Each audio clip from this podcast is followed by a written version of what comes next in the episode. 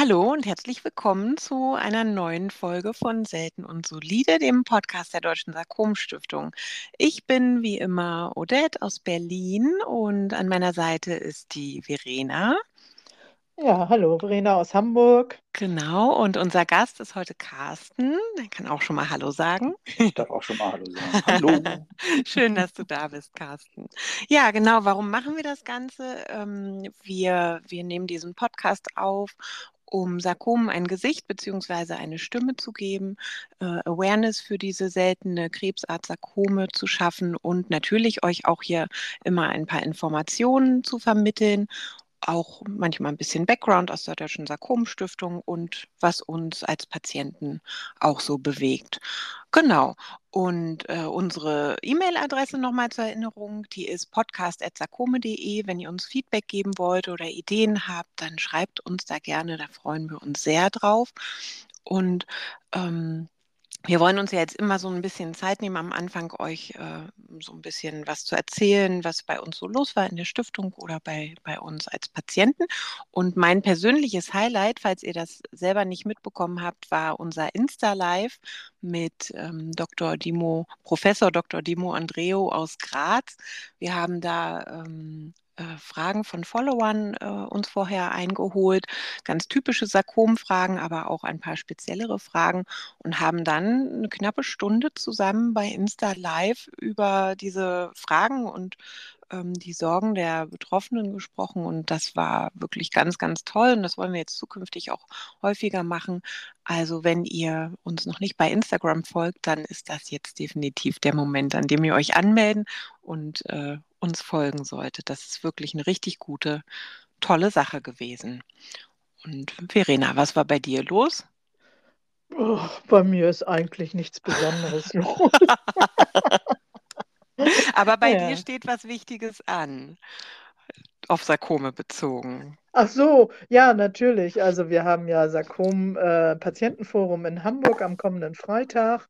Das Programm ist ja jetzt auch schon ein bisschen konkreter, steht auf unserer Homepage und ähm, es gibt doch auch ausreichend Anmeldungen für beide Veranstaltungen, also Donnerstag für die GIST-Patientinnen und Patienten und Freitag für die Sarkom-Patientinnen und Patienten. Und damit ist dann auch mal im Norden ein Angebot und eine Versorgungsadresse, die dann auch mal äh, ein bisschen bekannter wird, was Sarkombehandlung und Versorgung angeht. Ne? Ja, und das ist jetzt seit doch relativ langer Zeit auch die erste äh, Patientenveranstaltung der Deutschen Sarkomstiftung in einem Sarkomzentrum. Da freuen wir uns auch total drauf und ja, sind schon sehr gespannt, wie viele Betroffene da zusammenkommen und welche Zentren dann als nächstes auf der Liste stehen werden. Das, hm. ja, ist ein schöner Termin. Genau, ja, wenn wir, wenn wir jetzt weiter keinen Rückblick haben, dann blicken wir jetzt nach vorne, nämlich zu Carsten. Carsten hat uns ein wundervolles Zitat mitgebracht und das passt so wie die Faust aufs Auge. Carstens Zitat ist nämlich, Humor ist auch eine Ressource. Ja. Und Genau so, lieber Carsten, habe ich dich auch eingeschätzt. Ich kenne dich ja quasi äh, schon viel, viel länger, als du mich kennst, nur um das da mal auch einen Einblick zu geben. Ähm, du warst einer der ersten Sarkom-Betroffenen, auf denen ich bei Facebook gestoßen bin, damals in der Gruppe vom zauberhaften Benny Wolmershäuser, der ja leider schon verstorben ist an Darmkrebs. Ähm, genau, da hatte ich von dir gelesen und ähm, bin dir dann auch auf allen möglichen Wegen gefolgt und habe mich wahnsinnig gefreut, als wir uns dann endlich auch mal in Berlin begegnet sind. Als ich jetzt gelesen habe, wie lange du schon erkrankt bist, war ich sehr erstaunt, dass wir dann tatsächlich so ewig gebraucht haben, bis wir uns getroffen haben. Aber ja, umso schöner ist es, dass du jetzt heute hier bei uns bist. Und ich würde sagen, ähm, meine Einschätzung von dir, wie, wie lustig und lebensfroh und auch ein bisschen durchgeknallt du bist, äh, kannst du jetzt einfach mal selber relativieren und dich auch ein bisschen vorstellen, bitte. Das will ich gar nicht relativieren. Es auf den Punkt. ich, ach, das Leben ist ernst genug, da kann man auch mal den einen oder anderen Spaß machen. Ähm, weil das Entscheidende finde ich bei Humor etc., dass es nämlich ähm, die Schwere von manchen Dingen nimmt, aber nicht die Ernsthaftigkeit. Und das finde ich sehr ah. essentiell. Ähm, ja. Wenn wir über Dinge sprechen, was Krebs angeht, was andere existenzielle Herausforderungen angeht, schwingt immer so eine gewisse Schwere mit und natürlich auch eine Ernsthaftigkeit, das ist klar. Mhm. Aber wenn wir uns den Humor da zunehmen oder mal ein Augenzwinkern oder gar sagen muss etc., dann bleibt zwar die Ernsthaftigkeit, das ist klar, dessen sind wir uns allen bewusst, aber mhm. die Schwere nimmt es so ein bisschen. Und das finde ich äh, einerseits in meiner täglichen Beratungsarbeit, andererseits auch im Umgang in unserer Gesellschaft ganz essentiell, muss ich sagen. Mhm. Ja, ah, das bringst du gut auf den Punkt. Ähm, was du dabei jetzt natürlich noch, noch ganz elegant umschifft hast, ist, äh, sag doch mal was zu dir als, als Sarkom-Betroffenen, mhm. was, was deine, also natürlich nur die Details, die du preisgeben willst, aber vielleicht so ein bisschen, was, was deine Diagnose ist, seit wann du erkrankt bist, ähm, wie, wie dein Verlauf war. Ich hatte mit 24 Jahren, und das Ganze ist nun über zwölf Jahre her, ähm, mhm. Jahre vorher auch ähm, Schmerzen in meinem linken Arm, so hat es eigentlich angefangen. Und als ich das mal mehr beobachtet habe, dann habe ich da auch eine Schwellung gesehen. Aber damals war ich Zeitsoldat. Ich hatte weder eine Ahnung von Gesundheit, noch Krankheit, noch Krebs, noch irgendetwas. Man habe das immer so weggetan. Ne? Wenn man so einen Camouflage-Anzug anhat, denkt man ja sowieso, man ist unsterblich. Dazu, dass man das in den 20ern sowieso denkt. Und dann mhm. bin ich aber erst nach Jahren oder Monaten überhaupt so zum, zum Arzt gegangen, die mich allerdings erstmal nach Hause geschickt hat mit Voltaren. Ah, okay. Die hat mich nicht behandelt, war eine, ja, keine Ahnung, warum die da überhaupt gearbeitet hat. Aber das Allerheilmittel bei der Bundeswehr ist und war nun mal Voltaren und dass natürlich die Schmerzen dadurch nicht weggegangen sind, auch meines Knochentumors lag auf der Hand. Im wahrsten Sinne des Wortes. Und dann bin ich aber zum Glück einen Monat später an einen anderen Arzt, der mich sofort zum Röntgen gebracht hat. Und dann ging bei mir zum Glück damals alles recht schnell mit den ganzen weiteren Untersuchungen hier in Freiburg in der in der Klinik, wo ich behandelt wurde. Mhm. Ich wurde ja in okay. Münster und in Freiburg eben behandelt. Mhm. Ja, und dann hat sich recht schnell herausgestellt, ja, das Ding gehört da nicht hin und die Schwellungen sind keine tollen Muskeln, die ich mir äh, angetrainiert habe, sondern tatsächlich das Weichgewebe um den Tumor herum. Das war mhm. alles 2011 bei mir mit Neoadjuvante, also vorheriger Chemotherapie, das passende Ramos-Studie damals, die ja lief. Ähm, mhm. Und ja, den ganzen Drum und Dran, was wir ja so alle kennen mit Nebenwirkungen während der Chemo. Mhm. Allerdings immer gepaart mit diesen Gedanken, ja, bitte, wir glauben nicht, dass wir ihren Arm erhalten können, weil der so komisch und diffus wächst. Aber wir suchen weiterhin noch nach Ärzten, die das probieren. Und mhm. ja, wenn du diese körperlichen Mist hast während der Chemo, gepaart mit psychischen äh, Gedanken, wie lebe ich jetzt den Rest meines Lebens einarmig. Ähm, mhm. Ja, das waren so die Gedanken, die mich äh, immer wieder in mich selbst ähm, gebracht haben. Äh, also mhm. ich habe sehr viel verdrängt damals, aber anders ging es mhm. damals nicht. Ja. ja. Ja, äh, vor allem als äh, Zeitsoldat hattest du wahrscheinlich auch noch mal da eine besonders schwierige Situation, dass äh, also äh, so jetzt Krankengeld und diese ganzen Geschichten, ist das, ist das, wenn man bei der Bundeswehr ist, eigentlich auch so? Ist man da so abgesichert? Ich hatte das, die, die, beste Versorgung, die es geht, abgesehen von dieser einen komischen Ärztin. Mhm. Ähm, ich hatte freie Heilfürsorge. Wie das Soldaten, ah, richtig. Das, das ist ja ein Beamtenverhältnis, ne? Mhm. Ja, und das ist halt Wahnsinn. Also ich für ein, angefangen vom Schuppenshampoo bis künstliches Armgelenk, äh, halt alles, ne? Mal schnell auf Knopfdruck. Okay. Und das hat mich natürlich unfassbar viel, also das hat mich halt gerettet in der Zeit. Ich mhm. weiß jetzt ja, durch die Beratung und Begleitung von, von Menschen mit Krebs, äh, Ne? Oder in meinem Studium habe ich immer den Satz gehört, Armut macht krank und Krankheit macht arm. Mhm. Das ähm, stimmt ja nun mal oftmals in unserem Sozialrechtssystem leider ja. bei uns jungen Patienten natürlich. Genau, auch, ja. genau, vor allem bei den jungen Patienten. Ja, nee, das wollte ich nur gerade mal am Rande fragen, weil da habe ich gar nicht, gar nicht drüber nachgedacht. Ja. die Gedanken musste ich mir zum Glück wirklich gar nicht machen. Und mhm. das war mhm. natürlich sehr froh. Aber klar dachte ich, oh je, wenn die mir jetzt wirklich meinen Arm abnehmen müssen, dann gehe ich zurück zur Bundeswehr, schmeißen die mich dann raus oder was passiert da? Mhm. Ähm, ja, ja, gepaart natürlich mit diesem ähm, Gedanken, dass die Soldaten jetzt nicht die einfühlsamsten sind, die mhm. äh, einem da irgendwie begegnen, ähm, wenn einer mal so ein bisschen anders ist. Ich war immer der mit dem Arm. Ja. Jemand anderes war ich halt nicht. Aber ähm, um das mal einmal kurz klarzustellen, du bist auch heute noch der, der mit den zwei Armen durchs Leben geht. Ja, wollte ich erst nach einer halben Stunde sagen, damit die Leute dranbleiben. Oh Mann, jetzt habe ich dir deinen Cliffhanger genommen. Mein Happy End. Ja, bei Online-Vorträgen war das immer gut. Da habe ich das immer am, am Ende erst den Arm reingehalten. Oh, entschuldige bitte. Sollen wir das rausschneiden? Nee, das bleibt drin. Na gut. ja, also du bist um, um eine ähm, äh, komplette Armamputation drumherum gekommen. Genau, der Arm ist ein bisschen kürzer. Ähm, Mhm. Der hat nicht mehr so viel Funktionen, also er hat schon genug Funktionen, aber der Trizeps, der konnte damals nicht an, an, diesen, ähm, an dieser Armprothese, also bei dieser Knochen-Ellbogengelenksprothese festgemacht werden. Das heißt, ich kann den Arm schlecht über meinen Kopf halten. Ich kann diese, in der Medizin heißt es Subination und Pronation, also diese Drehbewegungen nicht mehr machen. Mhm. Ähm, ja, das sind so die Dinge, mit denen ich mich seit zwölfeinhalb Jahren oder zwölf Jahren so ein bisschen rumschlage. Aber es ist, ich, man adaptiert sich ja, äh, man schaut, was noch geht. Mhm. Und tatsächlich habe ich durch die ein oder andere Methode auch wieder gelernt, mehr natürlich meinen Arm auch ähm, zu benutzen. Ja, Hm. Genau. sehr gut.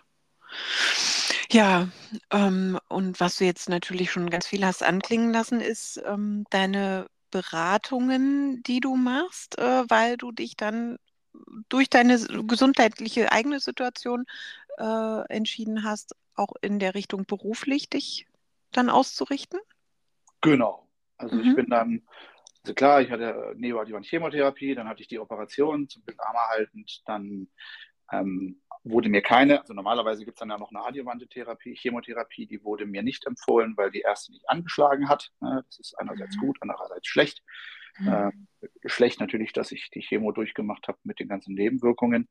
Und gut in dem Sinne, dass mein Tumor nur so mittelmäßig aggressiv war, als dass er Mhm. jetzt äh, quasi sofort irgendwie streut. Aber zu dem Thema kommen wir ja sicherlich später noch.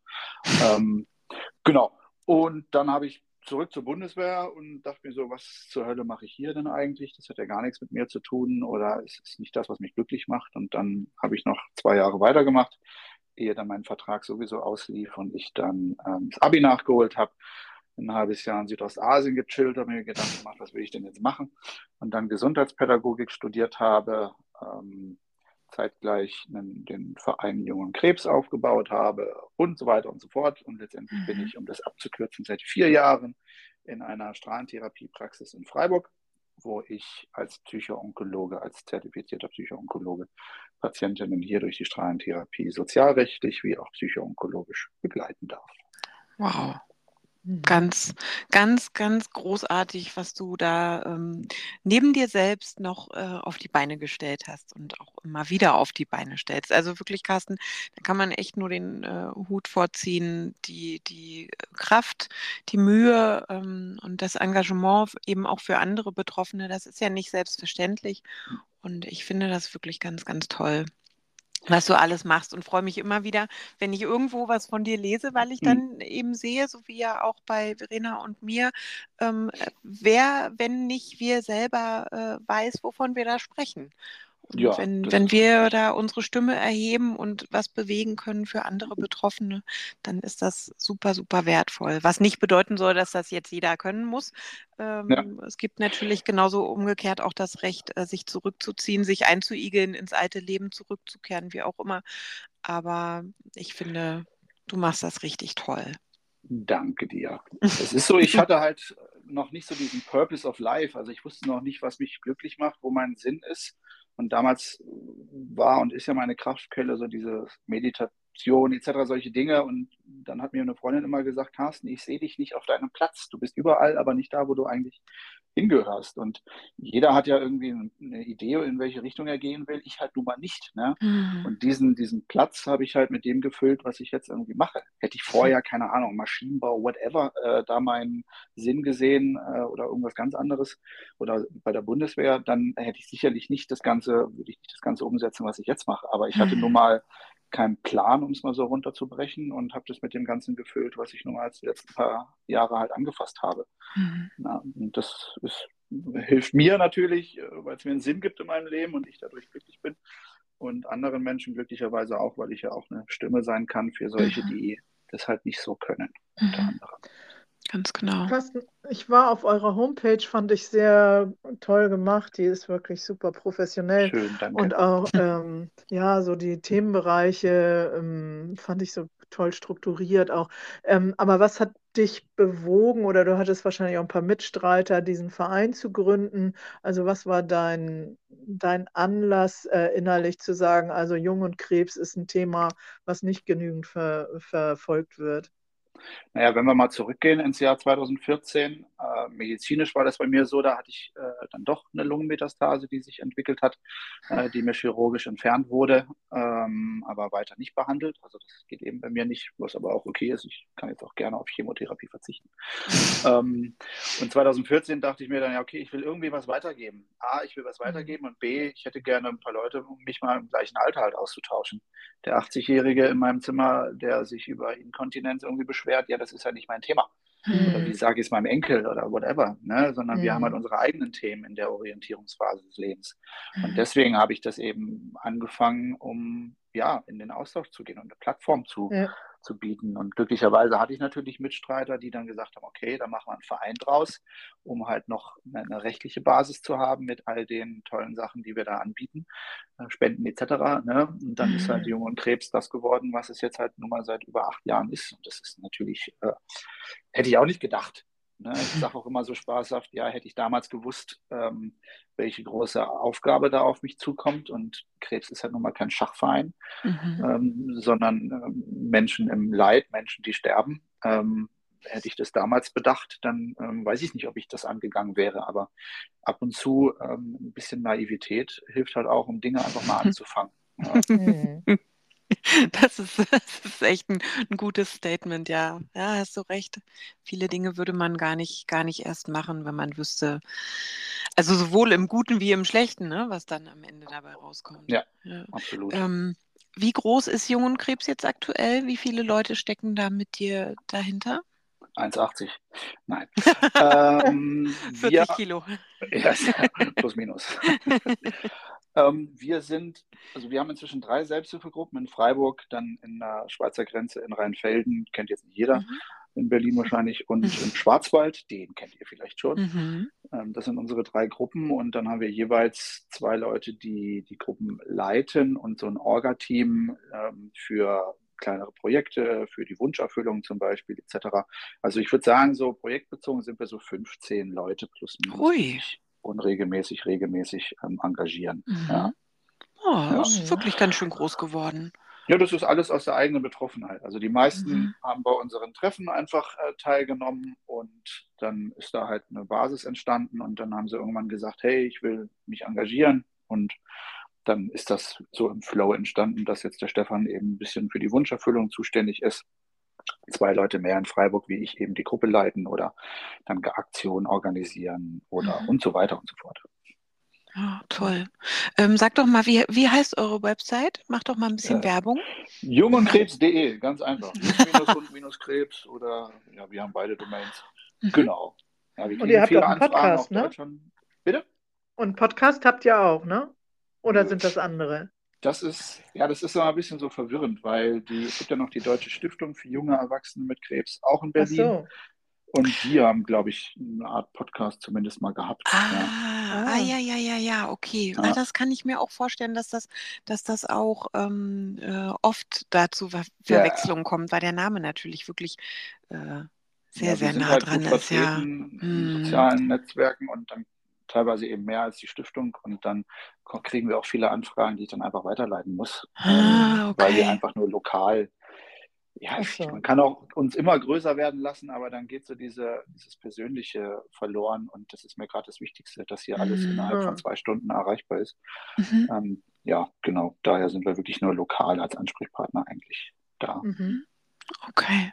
Ja, aber du selber bist ja nicht nur lokal äh, unterwegs, sondern ähm, wir sind uns ja in einem ganz anderen Kontext begegnet ähm, und, und auch ähm, bei LinkedIn zum Beispiel äh, mhm. verfolge ich ganz viel, was du machst. Du gehst ja auch so auf, auf äh, Patientenveranstaltungen und ähm, äh, Medizinerkongresse und hm, sprichst da zu so Themen wie Patientenvertretung, Selbsthilfe und so.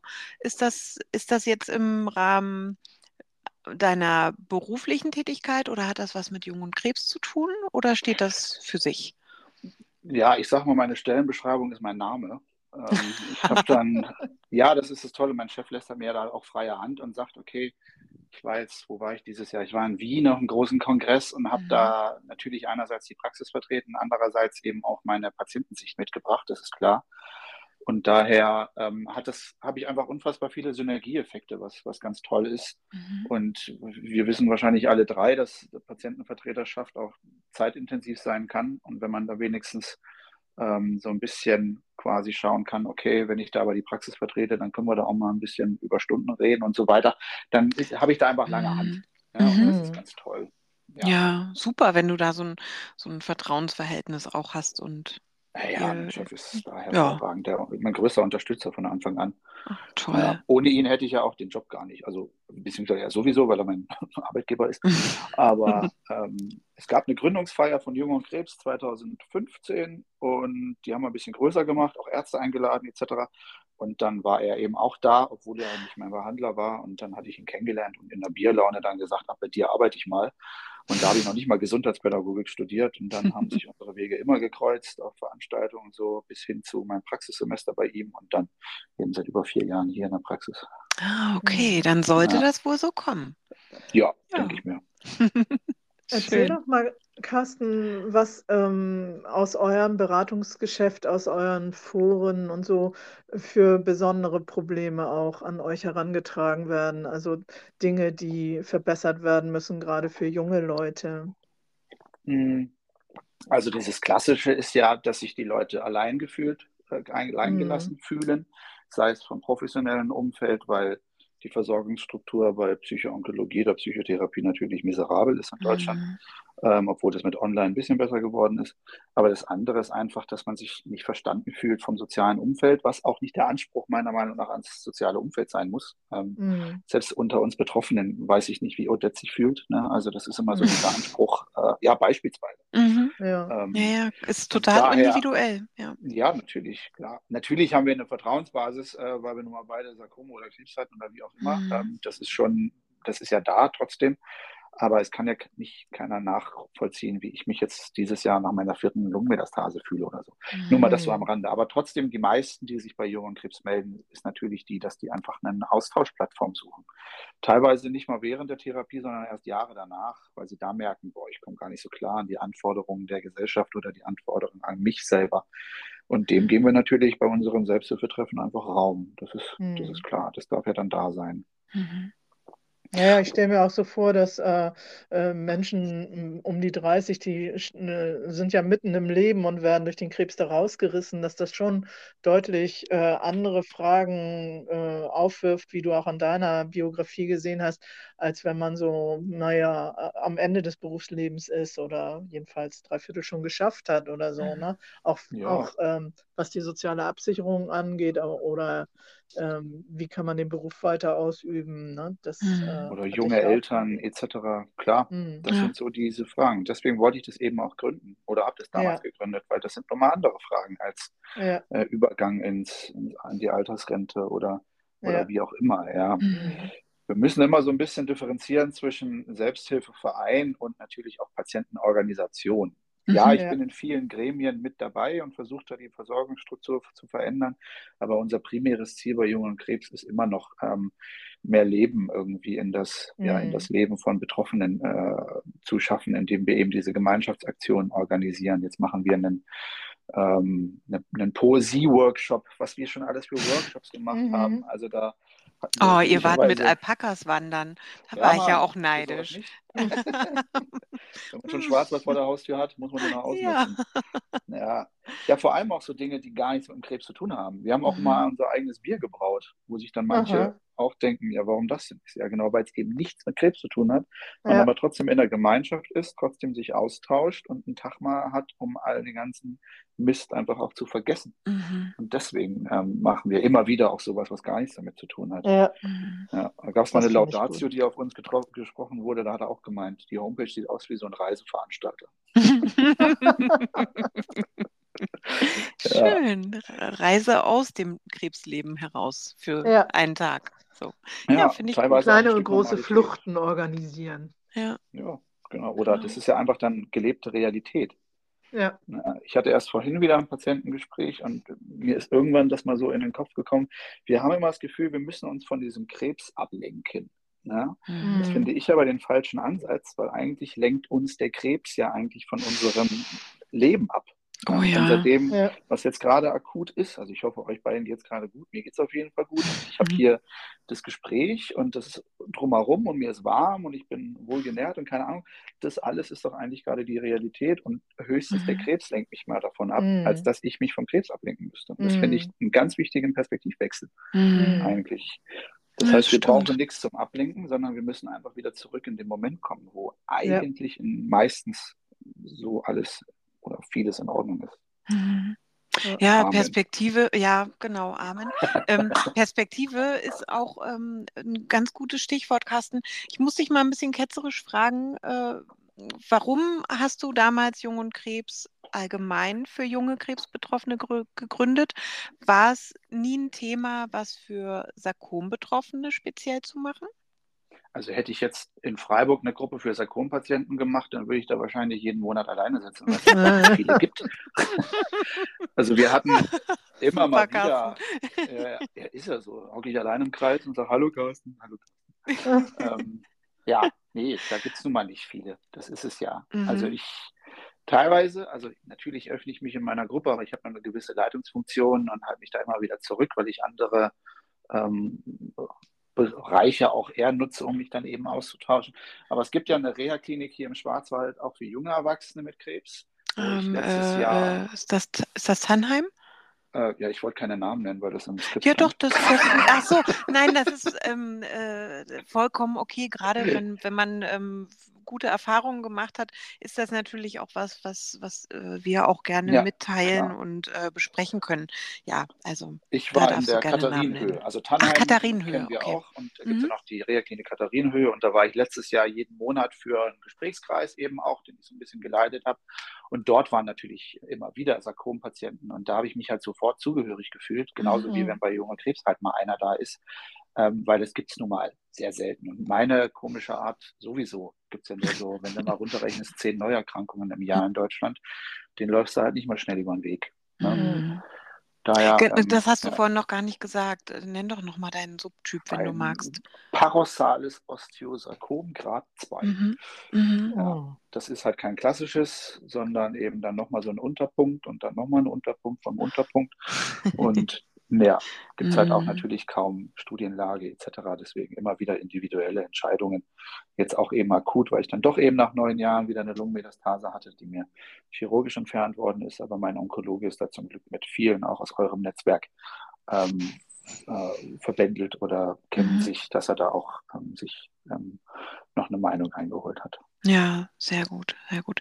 Ähm, ja, ich muss, muss noch mal kurz zurück zu äh, der Tatsache, dass ja Sarkom-Betroffene so selten sind. Und ich kann das auch total nachvollziehen, dass dann natürlich eine Gruppe für junge Betroffene äh, eher Sinn gemacht hat. Mhm. Aber rein jetzt perspektivisch, macht das für dich äh, im, im Umgang mit den jungen Betroffenen im Allgemeinen einen Unterschied, welche Krebsart sie haben? Oder siehst du ähm, einfach allgemein die gleichen Probleme unabhängig von der Krebserkrankung? Ähm, ich sag mal so, 80 Prozent geht es um Zukunftsängste, glaube ich, und das Aushalten der Therapie. Ähm, und wie geht es danach in die neue Normalität? Ne, Das ist so 80 Prozent des Gesprächsstoffs, sage ich mal. Mhm. Und die anderen 20, wir machen dann immer so eine, ich nenne es immer die Gossip-Runde, so am Ende von, von den Selbsthilfetreffen. Da wird dann meistens dann auch nochmal indikationsspezifisch irgendwie gequatscht. Und natürlich an allen voran die Brustkrebsdamen, wo es dann auch um Mhm. andere Sachen geht und so weiter. Mhm. Ähm, ja, aber grundsätzlich geht es um Ängste, die uns alle betrifft. Mhm. Ja. Gar nicht so spezifisch. Nee. Mhm, okay. Ja, spannend, weil jetzt nach den vielen Jahren, also ich bin ja seit 2010 erkrankt, du seit Mhm. 2011, das ist mir echt Ja. vorhin erst aufgefallen. Finde ich, finde ich äh, schon krass, dass wir, Verena ja auch, äh, äh, dass wir hier jetzt so drei sehr Langzeiterkrankte sind. Mhm. Ähm, und für mich ist schon immer wieder ein großes Thema, dass ich mich als Sarkom-Betroffene unter all den anderen Indikationen doch oft sehr einsam fühle. Also das, Mhm. das bewegt mich schon häufig.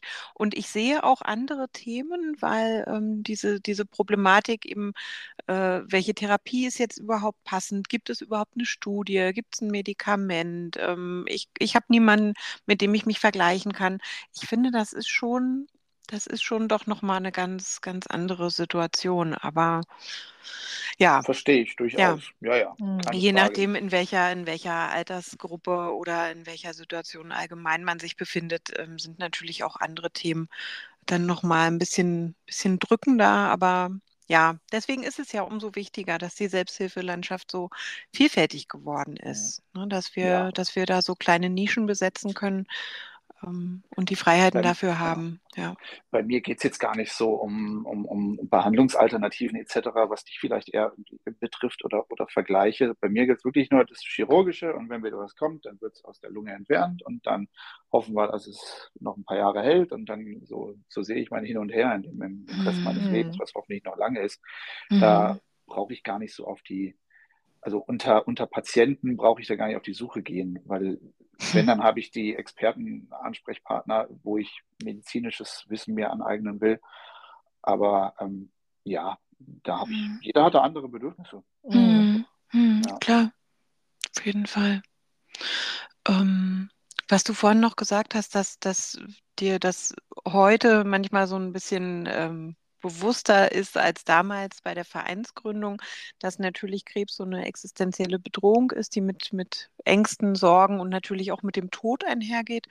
Ähm, wie ist das für dich jetzt als äh, Psychoonkologe? Siehst du dich gestärkter? Kannst du dadurch besser damit umgehen, wenn jetzt zum Beispiel jemand aus der Gruppe verstirbt? Oder äh, ja, helfen auch alle Strategien bei dir selber nichts?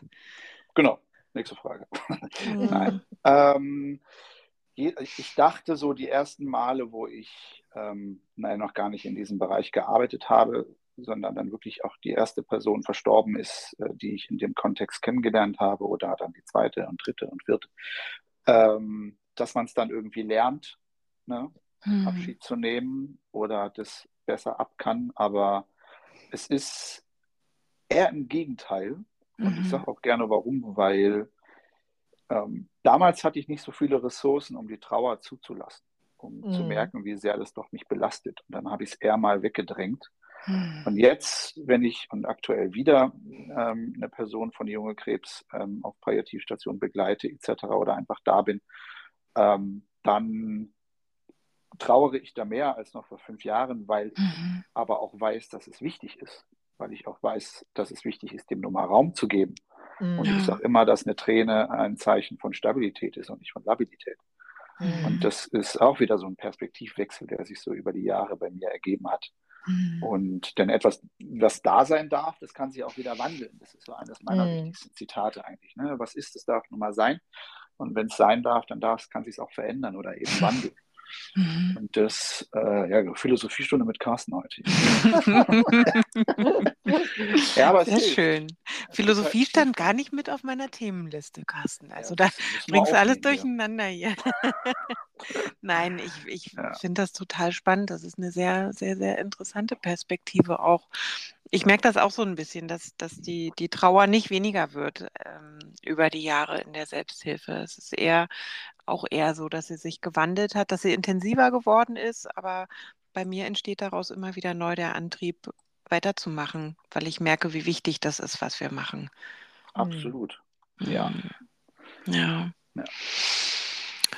Ähm, ich hat- hatte vorhin noch eine Frage auf dem Schirm, als du von der Praxis gesprochen hast. Ich lass mich ganz kurz oder lass mich Mhm. kurz überlegen. Ähm, ach so, ja, genau. Ähm, jetzt von außen betrachtet, äh, frage ich mich, warum habt ihr das Glück oder warum hast du das Glück, als Psychoonkologe in einer strahlentherapeutischen Praxis arbeiten zu können?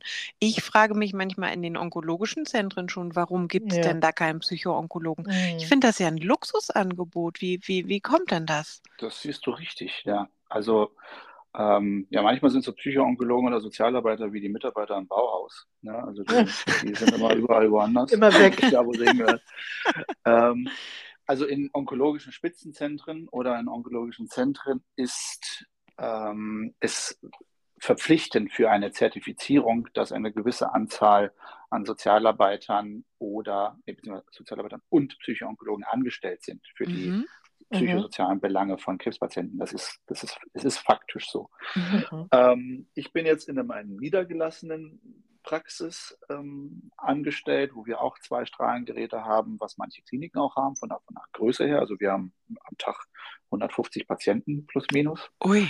Das ist ja recht viel. Mhm. Und mein Chef ist halt einfach ein Wahnsinnstyp, der sagt, okay, ich kriege das zwar nicht ähm, äh, erstattet, ne, mich, Mhm. aber diesen Luxus gönne ich mir, dass ich einen Menschen bei mir in der Praxis habe, der sich, der meine Patienten in psychosozialen Themen nun mal begleitet. Das ist mir Mhm. wichtig, ich bin ihr Chef, also machen wir das. Mhm. Genauso wie wir in der Praxis hier eine Wundambulanz haben für die ganzen strahlentherapeutischen Nebenwirkungen oder Reha-Beratung oder sogar Aromamassage und Reiki und so Zeugs. Also das ist hier so ein bisschen Wellness-Palast, sage ich mal.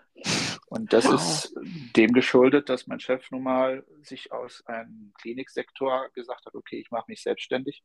Ähm, das, die, das Versorgungssystem möchte ich so nicht mehr unterstützen, wo der Patient nun mal eine Nummer ist und die Patientin. Mhm. Mhm. Und daher habe ich das Glück hier, dass ich die Stelle quasi mir selbst oder wir uns die geschaffen haben, dass ich die Patienten hier auch begleiten kann. Mhm. Denn eine Strahlenbehandlung geht zwischen drei bis sechs Wochen und die sind jeden Ja. Tag bei uns ambulant. Warum denn Mhm. nicht gleich jemanden haben, der sich um diese Themen kümmert, Ja. um die ich mich kümmere, als dass er jetzt noch in die nächste Krebsberatungsstelle rennen muss? Weil Ja. das ist nun mal jeder Gang zusätzlich halt einer, einer zu viel. Ja. Oh, hätte ich mir auch gewünscht. Nicht. Mhm. Mhm. Ja. Und es wird super angenommen, die sind super glücklich.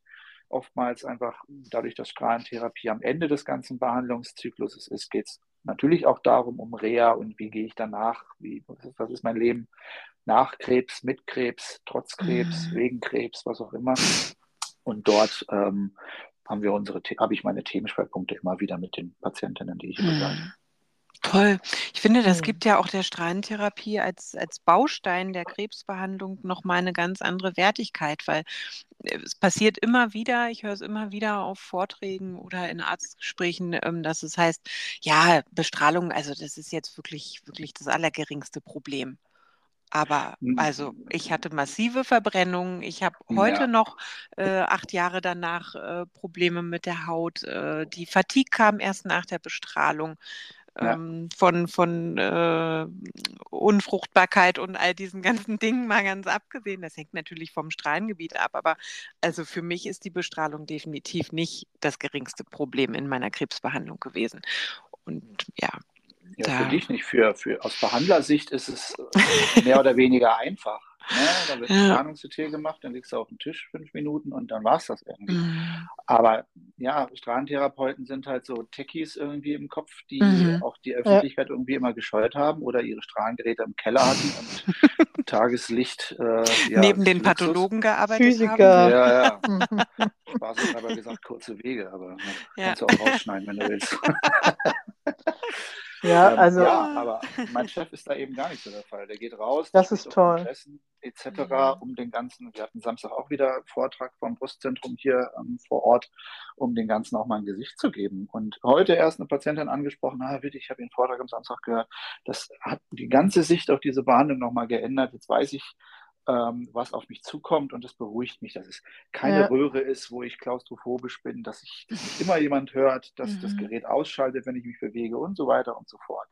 Also die Mhm. Vorbereitung ist doch das A und O und da haben wir auch gute Videos online gestellt auf YouTube, die schon zigtausendfach angeklickt worden sind, wo wir das mal ganz erklärt Ah. haben. Ah, okay. Ihr habt also auch eine YouTube-Bibliothek. Das ist ja Nur gut. so ein bisschen.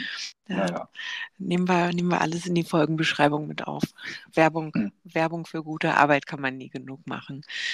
Sprich Gutes und sprich, äh, tu Gutes und sprich Äh, drüber. Ganz genau, so. ganz genau, Ja. ja. Ähm, Äh, du machst dich ja auch für, für Patienten stark in der, in der Patientenvertretung. Was, was siehst du an Entwicklungen, seit du dabei bist? Trägt das Früchte? Mm, beide Seiten. Also inzwischen muss man, also wir sind ja hier in Freiburg. In Freiburg haben wir den Lehrstuhl für Selbsthilfe ne, mhm. ne, am Uniklinikum Freiburg. Das heißt, vom Professor Weiß hier da von seinem Team, der den Lehrstuhl hat, trudelt gefühlt jede Woche eine Anfrage irgendwie rein äh, als Kooperationspartner etc. Wow. Ähm, was ich inzwischen merke, ist, dass man aufpassen muss, nicht instrumentalisiert zu werden. Also mhm. wer jetzt noch nicht auf den äh, Zug aufgesprungen ist, dass die Patientenstimme wichtig ist, äh, der hat sowieso was verschlafen. Mhm. Aber inzwischen ist es so, dass man da echt sortieren muss, was ist denn da jetzt nur fürs Foto und mhm. Testimonial, damit wir so tun können, sei es irgendein Wirtschaftsunternehmen oder was anderes, dass wir die mhm. Patientenstimme hören, oder ist das ernst gemeint? Ja? Mhm. ja das ist so, diesen Überblick inzwischen zu behalten, das ist schwieriger.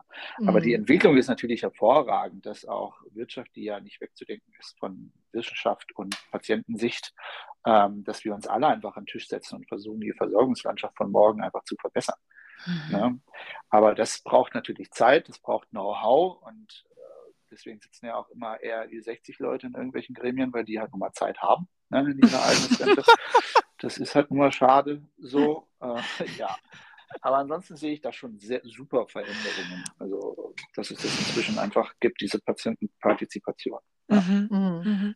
Ja, ist ein ganz, ganz wichtiger Punkt. Und ja, natürlich, du hast schon recht, in vielen Gremien sitzen äh, Menschen eines etwas höheren Lebensalters, äh, weil sie die Zeit haben, aber oft, weil sie auch erst dann als erfahren genug angesehen werden. Ne? Das ist ja auch, auch so eine eigenartige Sache.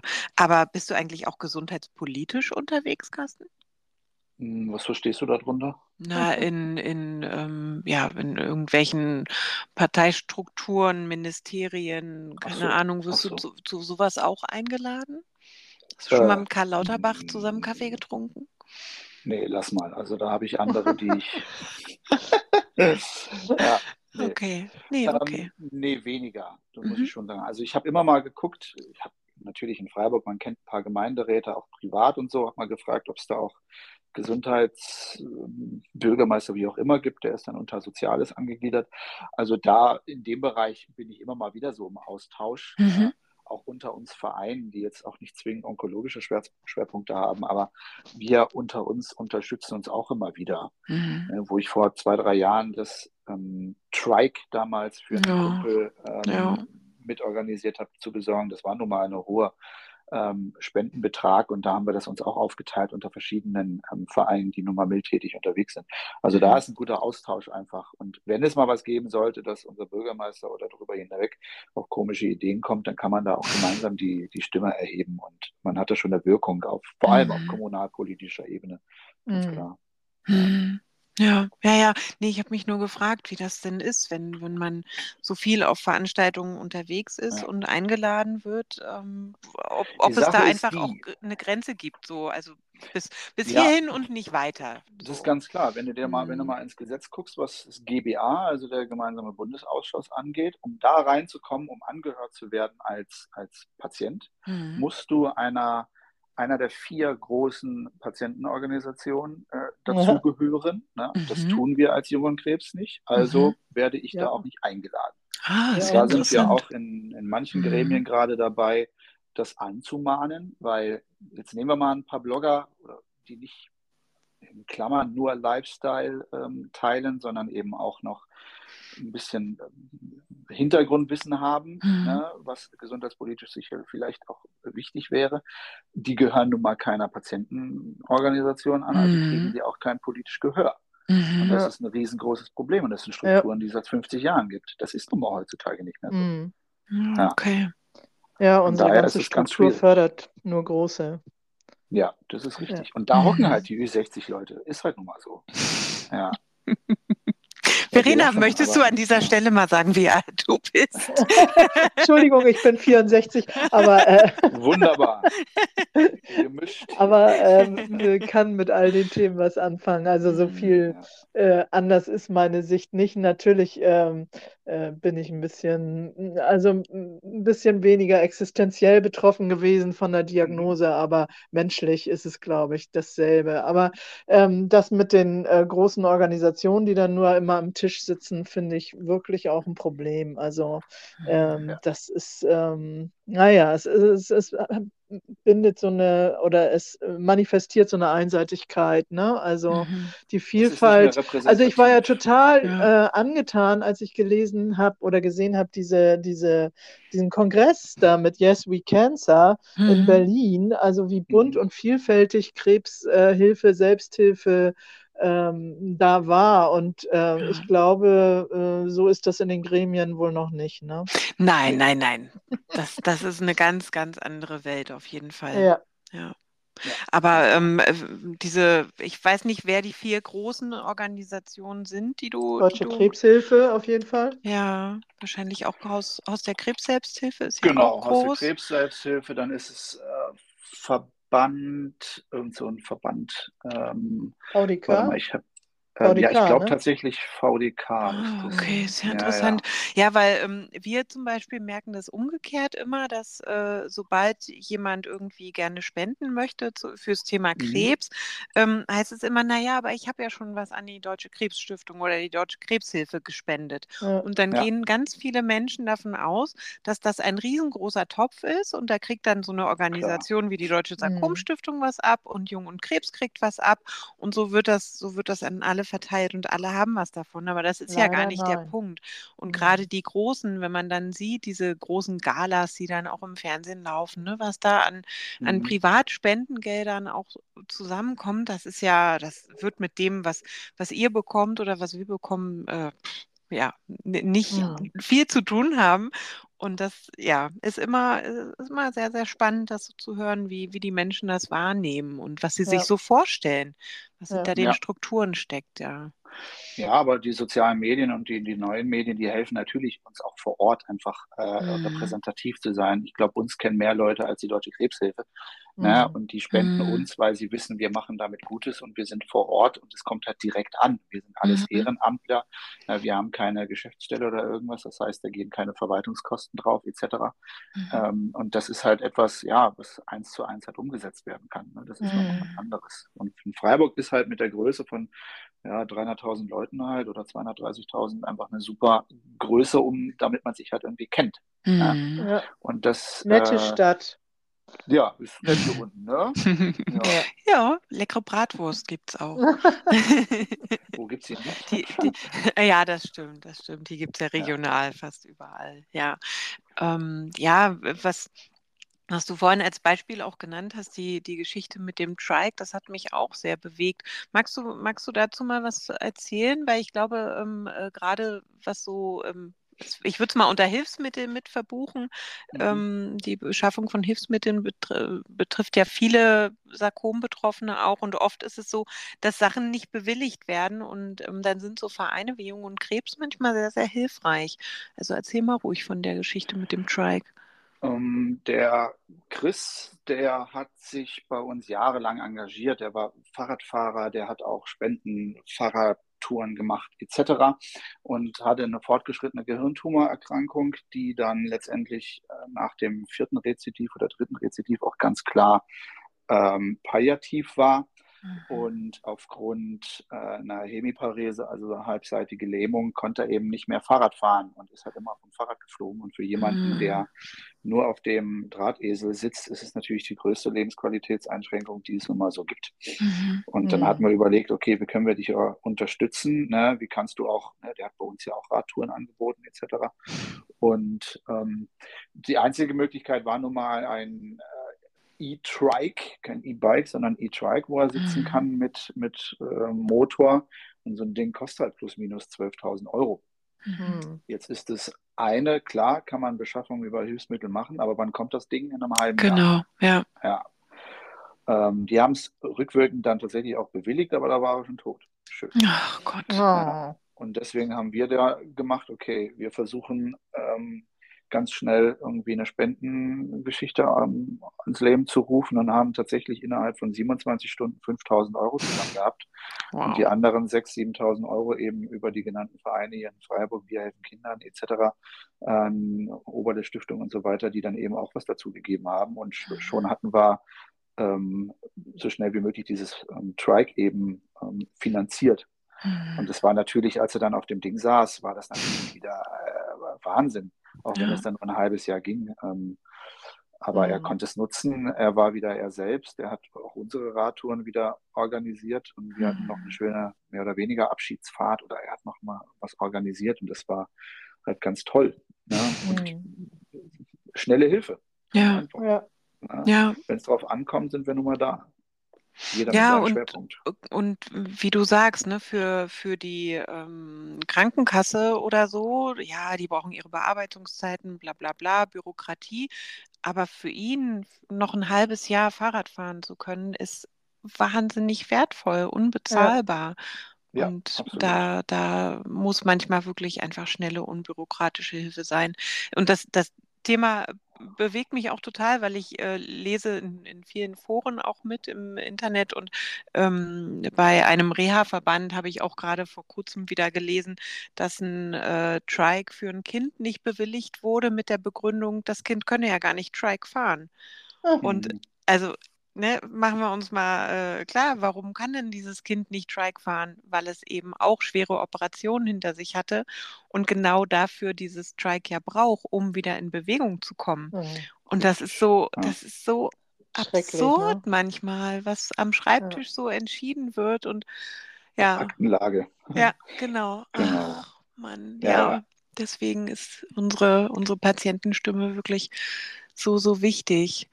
Ähm, ja, Carsten, eine unserer Fragen ist ja äh, immer, was, was wünscht oder erhoffst du dir für die Sarkom-Community oder in deinem Fall ähm, für, für deine Arbeit als Psychoonkologe? Gibt es was, wenn du einen Wunsch frei hättest, was ich unbedingt tun sollte? Also was die Sarkom-Community angeht, ist ganz klar, dass weiterhin vor allem mit Nachdruck geforscht wird. Ähm, einerseits kann man das so sehen, ja, seit 20 Jahren hat sich die ähm, Behandlung bewährt. Das ist die eine Sicht. Die andere Sicht, wir haben keinen Plan, was wir sonst machen sollen, ist nun mal die andere. Und da fühle ich mich so ein bisschen äh, in dem Bereich äh, überspitzt gesagt. Ne? So will ich das mhm. natürlich den Ärzten nicht sagen. Aber da einfach mal Breitband Cisplatin draufzugeben, sollte halt auch nicht die äh, die Zukunft sein. Daher hoffe ich einfach aufgrund mhm. oder trotz der seltenen ähm, Inzidenzzahlen dort, dass sich da einfach nur mal mehr tut und wir uns einfach da zusammentun über europäische und internationale ähm, Institute, da nun mal die Daten zu teilen. Ne? Mhm wo wir schon wieder beim Thema Datenteilen sind, was nun mal hm. auch äh, wichtig ist, Datennutzung anstatt oder Datennutzung und Datenschutz, mhm. weil das nun mal auch äh, Leben retten kann in Zukunft, ganz klar. Und mhm. man dort Korrelationen und Kausalitäten, also ja, merken, feststellen wird, um nun mal ähm, Leben zu retten. Ja. Mhm. Also das mhm. Thema Digitalisierung des Gesundheitswesens äh, ist nun mal ein ist eines der wichtigsten äh, in Zukunft und eine der wichtigsten Waffen auch, ähm, die wir benutzen können, die im Kampf, sage ich jetzt das erste Mal, im Kampf gegen Krebs oder auch andere chronische Erkrankungen, ganz klar. Mhm. Ja. ja, das stimmt. Da schlägst du eine, eine echt wichtige Brücke. Ich bin ja auch äh, immer für die Formulierung äh, Datenschatz statt Datenschutz. Mhm. Und tatsächlich kommt auch öfter mal die Frage, gerade über Social Media, ähm, äh, ihr habt doch so viel Wissen gesammelt über Sarkome.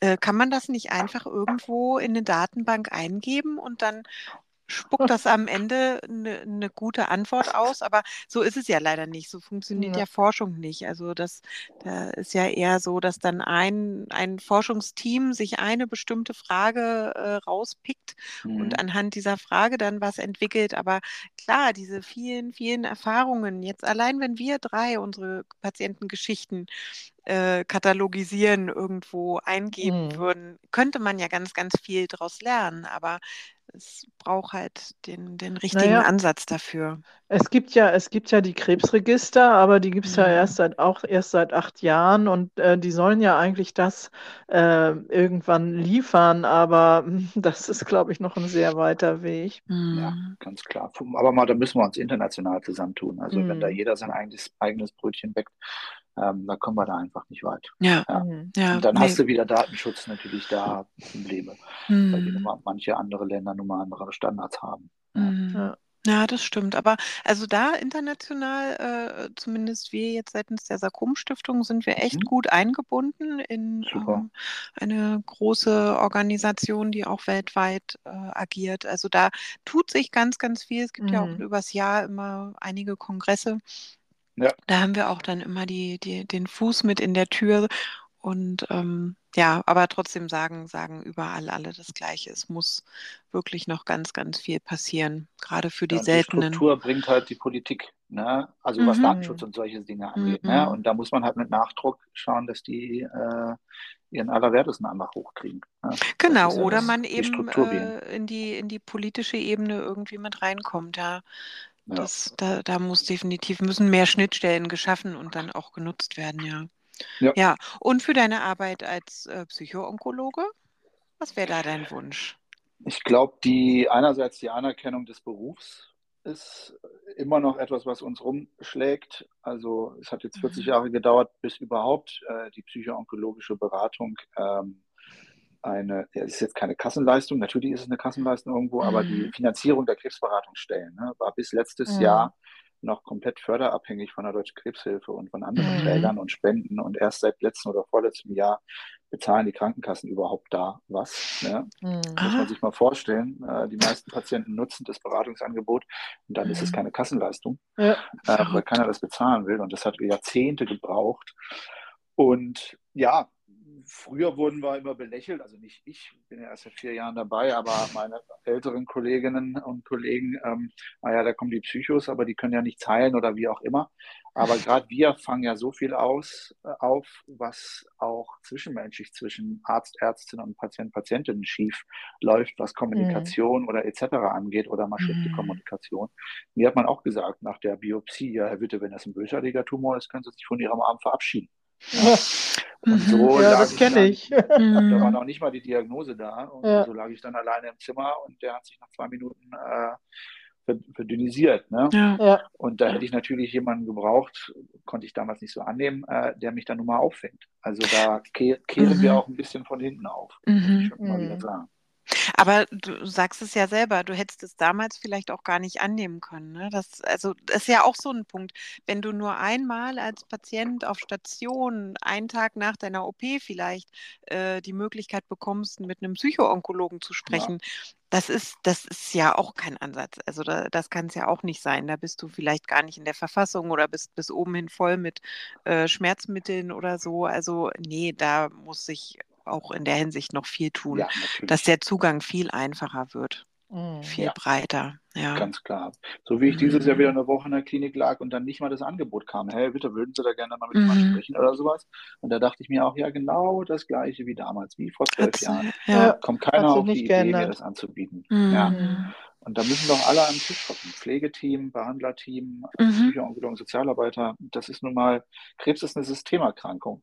Ja. Ja, das ganze System ist erkrankt, nicht nur Körper, Geist und Seele, sondern auch soziale und teilweise professionelle Umfeld nun mal auch. Also Mhm. können wir auch Mhm. das ganze System nutzen, ähm, dass der die Betroffene auch ähm, den größten Behandlungserfolg hat. Mhm. Mhm. Ja. Ja, finde ich, finde ich ein sehr, sehr, sehr wichtiges Statement. Und da mach, machen wir uns gemeinsam weiter für stark. Ja, jetzt ist, wir, können wir ja noch mal kurz zu dem Zitat mit dem Humor als Ressource zurückkommen. Ja. Wie aktiviert man das denn, Carsten, diese Ressource? Mm, Einerseits von innen, einerseits von außen, glaube ich. Also ich war Mhm. immer jemand, der einfach ein humorvoller Mensch war. Ob das jetzt äh, von außen so gesichtet wurde oder nicht, weiß ich nicht. Aber ähm, das, da war, das war einerseits schon mal schon da. Ne? Ja, Und da wollte ich einfach nicht, dass der Krebs mich dahingehend irgendwie verändert. Also habe ich da ja, immer meine, Note mit reingegeben.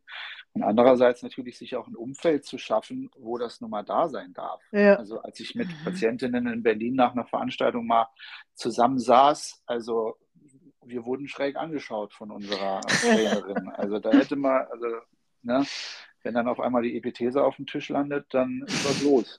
Ne? Ich nenne jetzt mal keine Namen. Aber das ist, äh, man muss da so ein bisschen natürlich auch offen sein.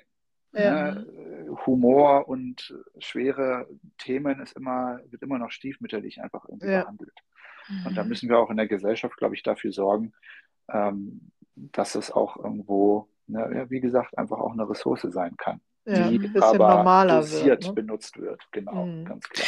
Ja, ja, es hat ja auch nicht jeder äh, das gleiche Humorlevel im Umgang mit seiner Erkrankung. Ne? Also ich habe auch gemerkt äh, oder erinnere mich gerne daran zurück, wie wir ähm, auf der onkologischen Station dann nachts äh, im Flur gesessen und herzhaft gelacht haben, weil wir alle in dem gleichen Boot saßen, ähm, der, der, der Tod irgendwie schon auf dem Flur mit spazieren gegangen ist sozusagen. Mhm. Aber wir hatten unheimlich viel Spaß. Also nirgendwo im Krankenhaus war noch Licht an, äh, außer eben ja auf der Onkologie. Das war wirklich ganz, ganz toll, weil es dieses Gemeinschaftsgefühl halt natürlich auch war.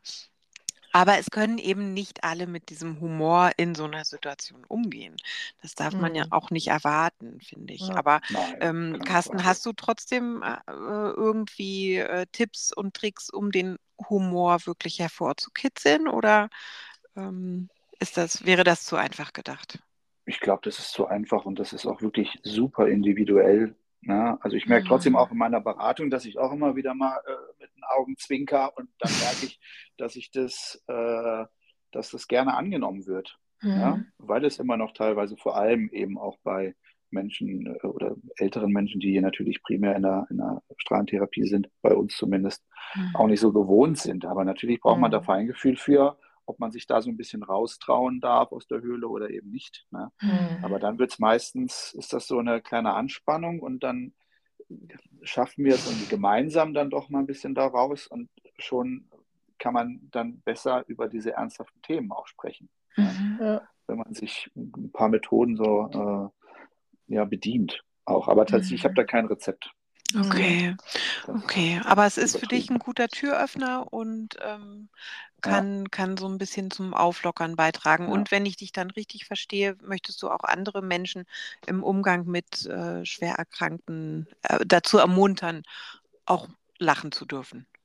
Das, natürlich, klar, man hm. muss da mutig sein für und ganz klar. Ähm, so ein schöner Einstieg, wenn ich Vorträge halte, ist immer das sogenannte Krebs-Bullshit-Bingo. Ja, großartig. Ja, das benutze ich immer sehr gerne und dann lasse ich das auch mal zwei, drei Minuten wirken und die Leute lesen es durch und dann trauen sie sich doch mal wieder so ein bisschen zu lachen. Ne? Mhm. Grundsätzlich stehen da ja Dinge drauf, die nicht so toll sind. Ach, du wirst schon wieder, oh, du siehst ja noch gut aus. Mhm. Oh, meine Tante hat das auch, die ist gestorben und so weiter. Mhm. Ja, ja. Aber das verpackt in dieses Bullshit-Bingo und wenn sie eine Reihe voll haben, dann können sie laut Bingo sagen.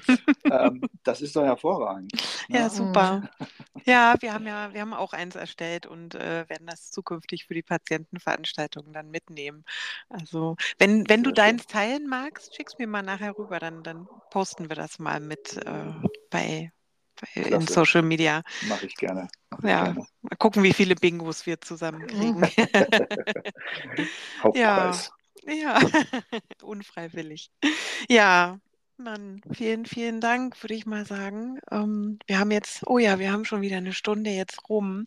Ähm, habt ihr noch was, was ihr unbedingt teilen wollt? Was ihr jetzt noch anschließen wollt?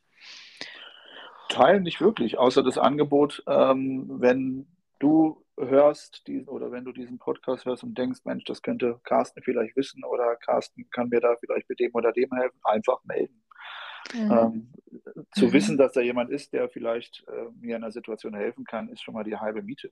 Mhm. Ja, da fühlt man sich schon mal weniger allein oder kann eben auf was zurückgreifen, äh, wenn dann doch mal was ist. Und da kann ich nur jeden, der diesen Podcast hört, ähm, ähm, ermutigen, ähm, den Schritt dann in den Austausch zu gehen. Und tatsächlich ist das über Social Media und Co. Ähm, ja nun mal ganz einfach. Genauso ja. wie, ja, genau. Ja. Genau. Ähm, und das, das darf über deinen Social Media Account laufen oder eben über die Junge und Krebs äh, Website. Beides. Ja, wunderbar. Super. Dann packe ich das nämlich alles mit in die Folgenbeschreibung. Und du, Verena, hast du Nee. noch was? Ja, nee, nur den Ausblick noch. Mhm. Äh, ihr habt ja morgen auch eine spannende Veranstaltung Oh, was haben wir Thema. denn morgen? Ist morgen gut nicht was zu. Reha? Ja, stimmt. Ach, Verena, du bist großartig. Stimmt, wir Ja, haben ich habe es morgen. mir in den Kalender eingetragen, weil das Ah, finde ich ein sehr wichtiges Super, Thema. ja, genau. Wir haben morgen ein Online-Seminar ähm, Bewegungstherapie und Reha für Sarkompatientinnen ähm, mit einem Experten vom Netzwerk Onkoaktiv. Das wird klasse. bestimmt super, super spannend. Ja, genau. Und wenn wir schon beim Kalender sind, den habe ich mir jetzt nämlich auch aufgemacht, dann bin ich auch wieder vorbereitet. Wir haben ähm, genau am 14. das Online-Seminar. Am 15. haben wir unser nächstes äh, Zoom-Café für GIST-Betroffene. Am 16. den GIST-Patiententag im UKE in Hamburg. Dann am 17. den Sarkom-Patiententag, wo dann auch Verena vor Ort ist. Ähm, am 28. trifft sich wieder die Sarkom-Patientengruppe Rhein-Ruhr im WTZ in Essen. Und am 28. haben wir auch wieder ein spannendes Online-Seminar, nämlich zum Thema Lymphödem mit Aha. einem, einem Experten oder einer Expertin aus der Völdi-Klinik, die Ach, da schon, war ich. Ja, ja, da Ja, habe ich jetzt schon einige gehört, die da sehr, sehr ja. begeistert waren. Und da freuen wir Ist uns die auch schon im drauf. Schwarzwald, die, die Völdi, Ja, da habe wo? ich das schöne Freiburg kennengelernt dann Ah, ja, sehr schön. Ja, genau. Ja. Ja, also unser, unser Novemberplan ist ziemlich voll und wir nehmen auch Ende November schon die nächste Podcast-Folge auf mit unserem Vorstandsmitglied äh, Kai Pilgermann, der selbst an Gis- Gist erkrankt ist. Genau. Mensch. Ja. Lange, lange los? Liste. So, genau. Damit äh, vielen, vielen Dank, lieber Carsten, für deine Sehr Offenheit gerne. und deine Zeit und alles, was du so tust. Und ich freue mich auf unser nächstes Treffen, wann und wo das auch immer sein wird. Ich, ja, freue mich jetzt schon drauf. äh, liebe Verena, auch an dich natürlich vielen, vielen Dank und äh, einen ganz schönen Sarkom-Patiententag wünsche ich dir. Wir werden Grüß, berichten. genau, Mhm. grüß die Betroffenen und wir berichten dann. Und ähm, ich wünsche allen, die uns zugehört haben und auch weiterhin zuhören werden, wenn ihr die Glocke, äh, den, den Kanal abonniert habt, äh, wünsche ich euch eine schöne Novemberzeit und kommt gut in die Vorweihnachtszeit. Alles Gute euch. Mhm. Ja, Ebenso. gut. Ciao. Ciao.